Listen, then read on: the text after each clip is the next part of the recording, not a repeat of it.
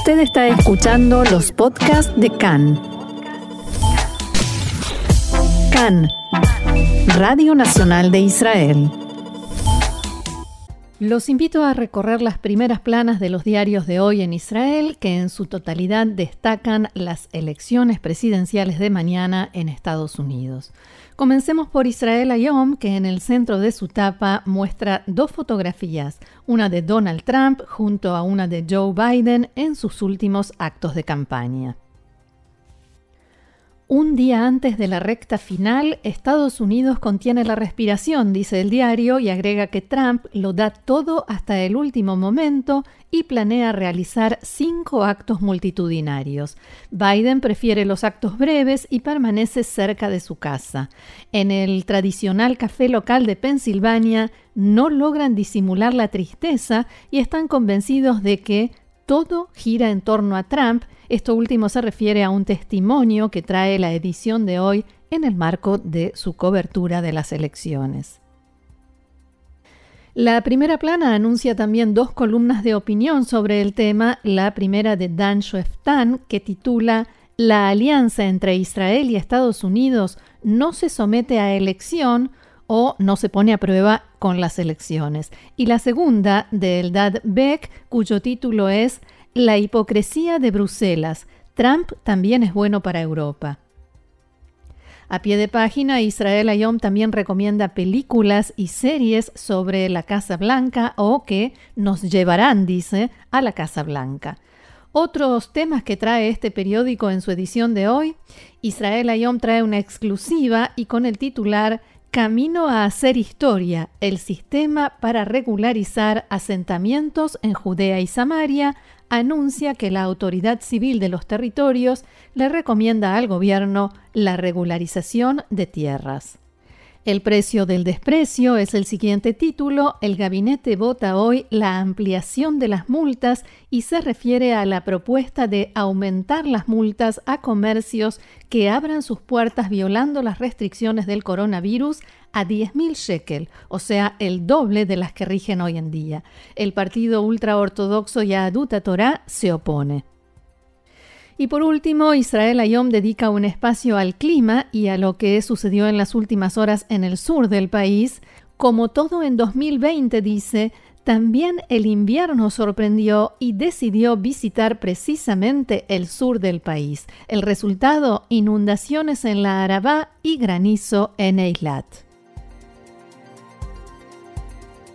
Pasemos a Yediota Haronot, que tiene en tapa una gran fotografía de Trump y Biden en actos de campaña que parece como si se señalaran mutuamente con gesto acusador. El titular es La batalla final, Trump o Biden. Estados Unidos elige mañana su próximo presidente. Y la bajada agrega, Bajo la fuerte lluvia y el tremendo frío de Filadelfia, los seguidores de Biden llegaron para expresarle su respaldo. El presidente Trump no renuncia al estado pendular que podría definir el resultado de las elecciones y promete repetir la sorpresa de 2016 contrariamente a lo que predicen las encuestas. A pie de página, Yediot pasa a temas locales. La vecina que sobrevive, la vecina que colapsa es el título que anuncia una nota sobre Yelena, que, de acuerdo a las nuevas instrucciones del gobierno sobre coronavirus, vuelve a abrir su salón de belleza, y su vecina Aviva, que debe cerrar para siempre la tienda de ropa aledaña. Ambas aparecen en una fotografía con sus mascarillas y un detalle que no sé si fue intencional o es casual, una de ellas lleva una remera en la que se lee mitad en español, mitad en inglés, cerrado for holidays. Por último, Yediota Haronot avanza en tapa una entrevista con el profesor Yoram Ariav, exdirector del Ministerio de Finanzas, sobre lo que denomina caos económico. El titular es una cita del entrevistado que dice, La crisis no es manejada, le temo a la pérdida de control. Continuamos con los diarios de hoy y pasamos a Aretz, que también trae en tapa una fotografía de las elecciones en Estados Unidos, pero esta muestra a Joe Biden junto al expresidente Barack Obama en un acto de campaña. El titular de Aretz es el siguiente. Los demócratas están menos preocupados por una derrota en las elecciones y más por lo que puede pasar en Estados Unidos el día después.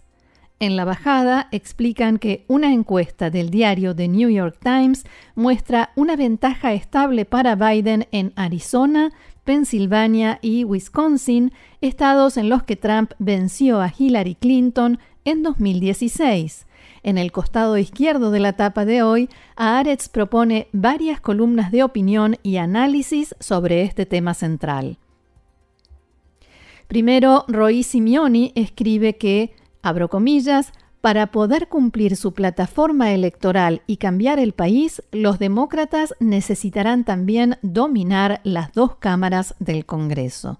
Otro artículo que avanza Aretz en tapa de hoy indica que las autoridades locales se preparan para enfrentamientos violentos entre seguidores y detractores de Trump después de las elecciones.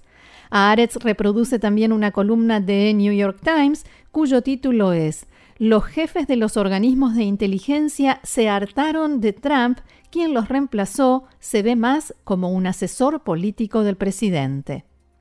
Y una nota de la agencia Associated Press cuyo título es Gobernadores republicanos se alinearon con el presidente y no imponen restricciones a pesar del aumento en la cantidad de nuevos casos de coronavirus. Por último, en este tema, una columna del periodista Raviv Drucker que sostiene que para Israel es preferible que gane Biden. ¿Trump es bueno para Israel? se pregunta, y agrega que precisamente su rival, Biden, puede impedir la bomba nuclear iraní y un nuevo enfrentamiento violento con los palestinos. Y en temas locales que trae a Aretz en su primera plana de hoy, el coronavirus, Amos Arel escribe, abro comillas nuevamente, los ministros hablan de vuelta a la rutina, pero es dudoso que eso suceda antes que se encuentre la vacuna. Por último, Aretz avanza una noticia espeluznante. Tres cuerpos sin vida y baleados fueron hallados en Tel Dan. Los cuerpos sin vida de tres hombres fueron encontrados esta madrugada junto a una reserva natural en Tel Dan, en la Galilea. Los tres, oriundos de la zona norte del país, eran conocidos por la policía y se estima que fueron asesinados en el contexto de una riña entre delincuentes. Finalizamos esta recorrida con Ma'ariv, que es el único diario israelí que hoy ha cambiado las proporciones en su primera plana. El gran titular tiene que ver con un tema local israelí y dice en letras rojas, la rebelión de los comerciantes. Y en la bajada amplía, en el gabinete de Corona continúan discutiendo por la fecha de apertura de los comercios, pero los desesperados dueños de tiendas se niegan a esperar hasta la semana próxima y aclaran. Abriremos hoy, a pesar de la prohibición. Tampoco los detiene el aumento en las multas que el gobierno piensa imponer, dice el diario, y cita a uno de los comerciantes que dice No aceptaremos nuestro colapso por culpa de decisiones ilógicas. A pie de página, del lado derecho, una fotografía del ministro de Defensa y primer ministro alterno Benny Gantz con su mascarilla y el titular dice, agárrenme, sosténganme. ¿De qué se trata? La bajada de Marib lo explica así. El ultimátum de azul y blanco pasó. Se refiere al ultimátum que le dio este partido a su socio en el gobierno, el Likud, para la aprobación del presupuesto nacional. Entonces, el ultimátum venció, el presupuesto no se ve en el horizonte, pero Gantz todavía no patea el tablero. El caos en el Ministerio de Hacienda continúa y los puestos más importantes siguen abandonados. Y por último, sí, ahora sí, las elecciones en Estados Unidos con la imagen de Trump y Biden y el titular, La última jornada, Trump y Biden hacen sus últimos esfuerzos para atraer a votantes en los estados clave. Se teme que el retraso en el conteo de los votos provoque disturbios en Estados Unidos. Hasta aquí las primeras planas de los diarios de hoy en Israel y seguimos adelante en CAN en español.